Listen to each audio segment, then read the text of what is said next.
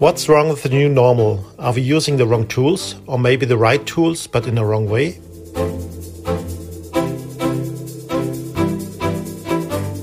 Welcome to a new episode of Tech Talk, the voice of digital, a podcast from Computerwoche CIO and ChannelPartner. My name is Manfred Bremmer, I'm an editor at Computerwoche, and I welcome you to this new podcast episode.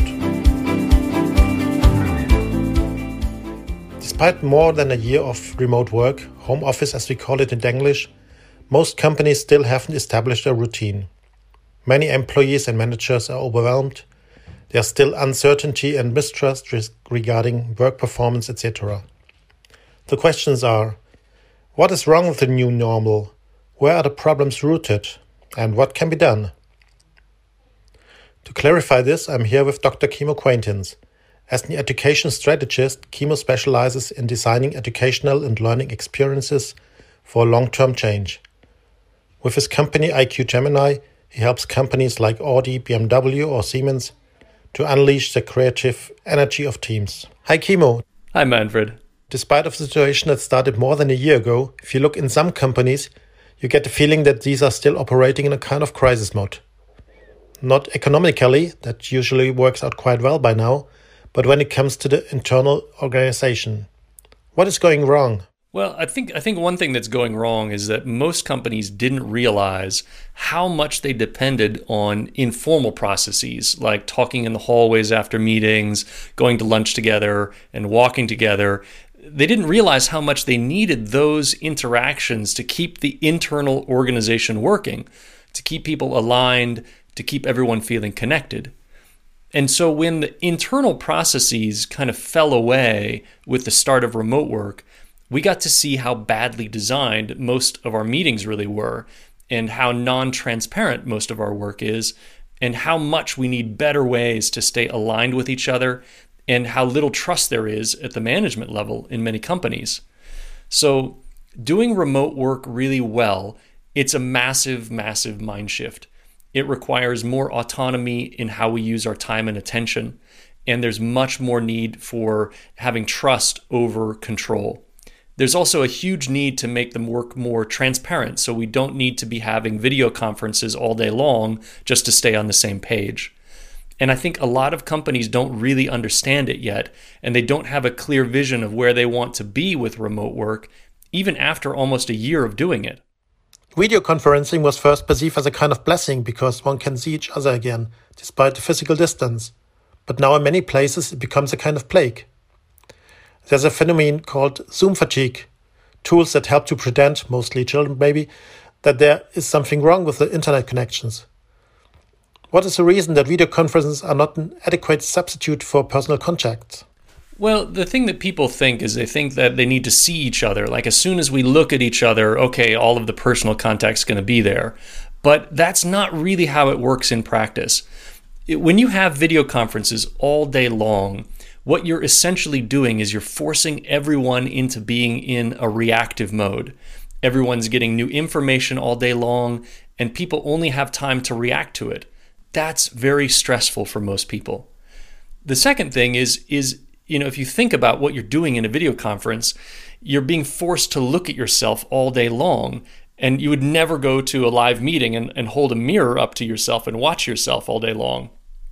On top of that, you've got all these little gaps between what you say and how people react. And most people have a feeling of being invisible most of the time when other people are speaking.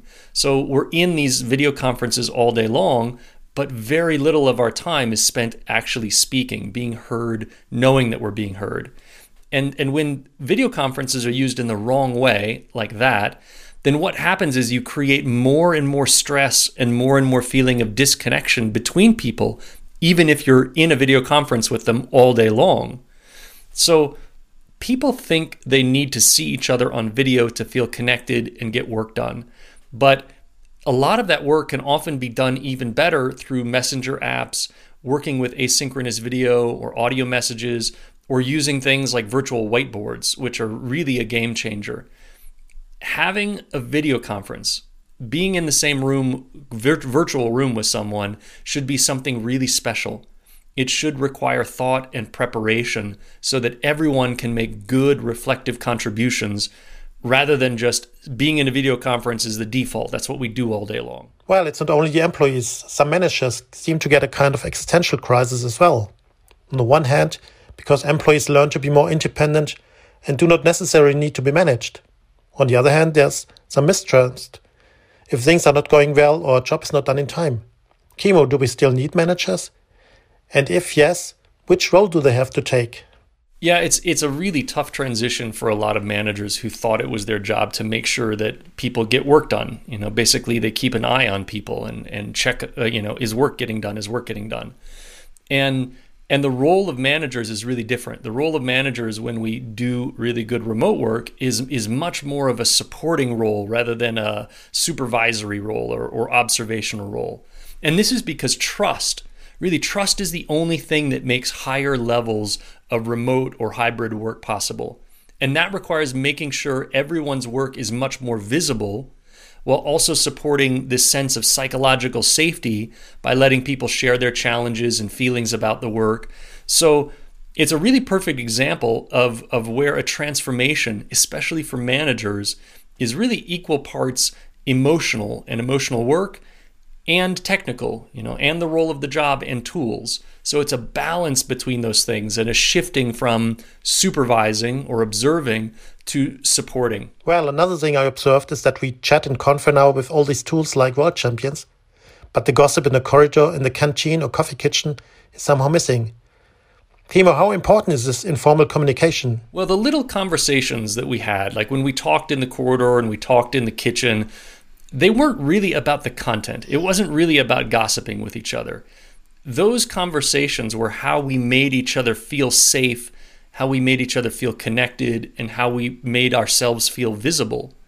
So they were really about how we helped regulate our emotions with each other and and we need to bring that back into the formal meetings and remote work by giving everyone an opportunity to share how they're doing and share their thoughts and feelings about the work and share their thoughts and feelings about what is going on in their lives to help each other learn about each other. We, we really need to know about each other and we need to be connected. Uh, and i think the good icebreakers like good meeting warm-ups do that well. And there's massive opportunities for companies to create things like more formal support circles for their people. But we need to be intentional about it because it doesn't just happen by throwing people together for a virtual coffee break. And it doesn't happen if you just say, we're going to have a virtual happy hour after this. It doesn't replace what people are really missing. And so, doing it in this different way, integrating it with the meetings, helping us stay this feeling of staying connected is is really something we have to build into the work. Okay, we all know there are some issues from our own experience, and it's very easy to complain. But what are the alternatives? What do you reckon? What can we do to get this feeling of getting together, being one company, one team? Yeah, getting together and being being the sense of being one company and one team. A lot of it really depends on people being better at showing their work. So making the work that we do much more transparent and so the things that I see companies doing when they're using things like shared documents, they're using things like virtual whiteboards, uh, you know, they're using tools like uh, Miro or or Mural. Um, that creates an opening for people to see what has been agreed on, to see the process of decision making, and create more trust in that process. And that opens the door for us to realize the number one advantage of remote work, and that is autonomy, the ability to control our own time and attention. That's what really makes high level remote performance possible. And the only way to do that is to get better at working asynchronously. That is, working without having to do things at exactly the same time as other people, and doing that while we're creating opportunities for people to feel connected to each other, both in their work and socially. Well, we are now in a stage where we get are slowly vaccinated and the shops and bureaus are opening up. Kimo, does it still make sense to make fundamental changes here? Or will it only take some time till the working situation will be like it was before the pandemic? Yeah, I think I think I think we need to make fundamental changes for two reasons. Um, and the first is that we're much more likely to return to something like a hybrid model where people are not going to work for they're not going to be in the office on most days. We're much more likely to be in that situation than just going back to the old normal. And that's because the flexibility that so many people experienced during the last year the amount of time they saved the cost savings of not having everyone traveling to meetings that is a huge advantage for people. We're not going back right the way it was because people aren't going to want that so there was a recent survey of workers in the UK that showed that more than 75% of the workers there want to work two or three days a week from home after the pandemic ends, and that they actually view it as a benefit comparable to a significant pay raise. And so, in some ways, I see it as like a little bit of a parallel to what, what was happening socially at the end of the Soviet Union. That is, when people start getting a taste of freedom and they start seeing how there are different ways to live, they don't want to go back. People are going to demand that we go to this kind of change because they, they really see a benefit in their personal lives. The second reason that we really need to make this fundamental change is that the companies that figure out how to do remote and hybrid work well, they are going to have huge advantages over the companies that don't. They're going to be much more productive. They're going to attract and retain better talent. They're going to be able to recruit from literally anywhere in the world, and they're going to be healthier, more enjoyable places to work. So, learning how to do this kind of work well is just going to create a massive competitive and quality of life advantage for the companies that figure out figure it out. Yes, I think Kimo made clear that you can't just substitute analog things with digital tools. What really has to happen is a massive mindset change. Of course, you need tools, tools like messenger apps, asynchronous video or audio messages, or virtual whiteboards. These are better suited than having video conferences all day long.